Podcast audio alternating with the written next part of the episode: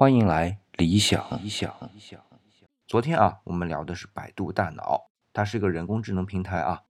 然而呢，它给一本叫《智能革命》的书啊做了序，而且写的很是有鼻子有眼的。那对于这件事儿呢，我昨天有两个观点啊。第一就是这篇文章写作的人称是第一人称，这点我昨天大概聊了一下。还有第二个点，昨天没来得及说啊，那就是它有大量的比喻手法，是修辞手法的一种啊。这种修辞手法对于我们人类来说是很简单的，拿一个事儿和另外一个事儿做类比。而我原来的理解啊，类比这事儿在计算机的世界里是不太会发生的。但是呢，昨天我选取的他写的那一小段里啊就有，而且还不少。就拿大家互联网这场风雨之后又在藕断丝连这一句啊，把人们的相互之间的关系啊，在互联网革命之后比喻成藕断丝连的关系。别小看这一点啊，这意味着很大的一个飞跃。那为什么我这么大惊小怪啊？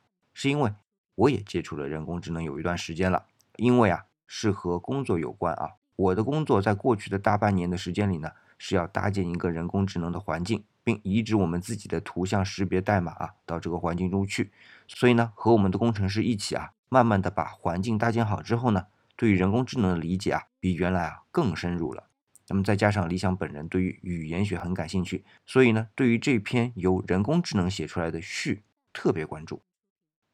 那先说昨天提到的第一点啊，为什么用第一人称写作，在我看来这么惊奇？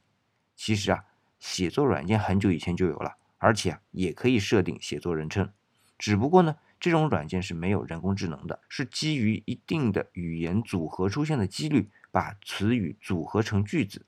当然了。它会把词语的词性放进来的，那这是我们研究语言学的一大方法啊，就是语法的分析方法，分析各个词格和词性的关系以及变化，那么来对语言进行归类，从而呢进行统计学上的分析。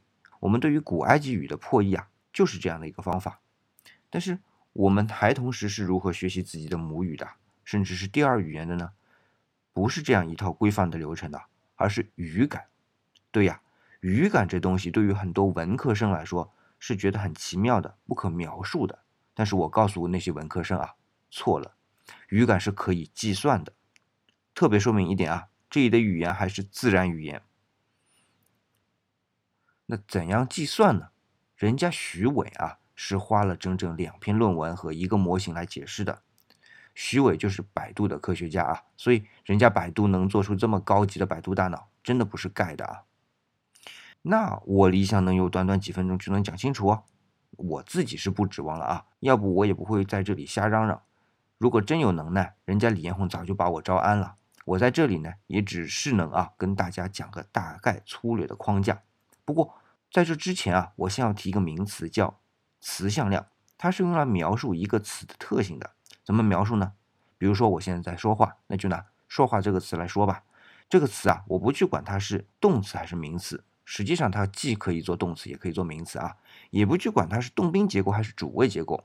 那它和我这个字的联系啊，就比较近一些。那这个远近关系和谁比呢？和猪比。啊经常能用到我说话这样的说法啊，但是很少能听到说猪说话，对吧？然后呢，就把这个距离啊用数字给标出来，有点像我们今天的标签一样啊。所以这个向量呢，就是描述这个词和另外一个词的远近程度。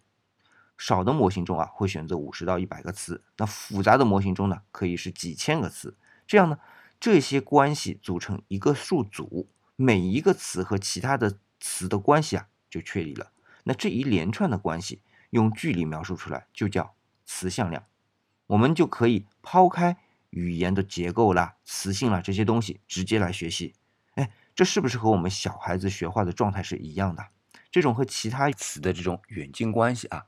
就很像我们今天的语感，而且这个关系啊，也在不断的使用的过程当中啊，去调整的。那么这里有几点说明啊，这里相比较的词啊，不是程序设定的，而是程序让环境自己设定的，而环境去设定是基于不断输入的词句的。所以对于设计它的程序员是不知道它怎么样最终选择参照词语的，也不知道这些词语的距离。那这就是说。程序员设定了一套模式，而非一个逻辑，那环境啊是在这种既定的模式下形成自己的逻辑的。那这样说可能就比较容易理解人工智能了啊。那么再回头来看我惊讶的这篇序，用第一人称写，是完全建立在一个模式下自主形成的逻辑下完成的，和原来写作的软件的思路啊完全不同。好，又逼逼了那么长时间。至于我说的第二点呢，比喻或者说类比啊，哎，也让我感到惊讶。那我今天呢就不接着聊了，今天节目呢就到这里。如果你觉得我的节目还可以让你初步了解一下人工智能的话呢，也可以转发到你的朋友圈啊，和你的朋友一起来分享。今天的节目呢就到这里，感谢您的捧场，我们下次再见。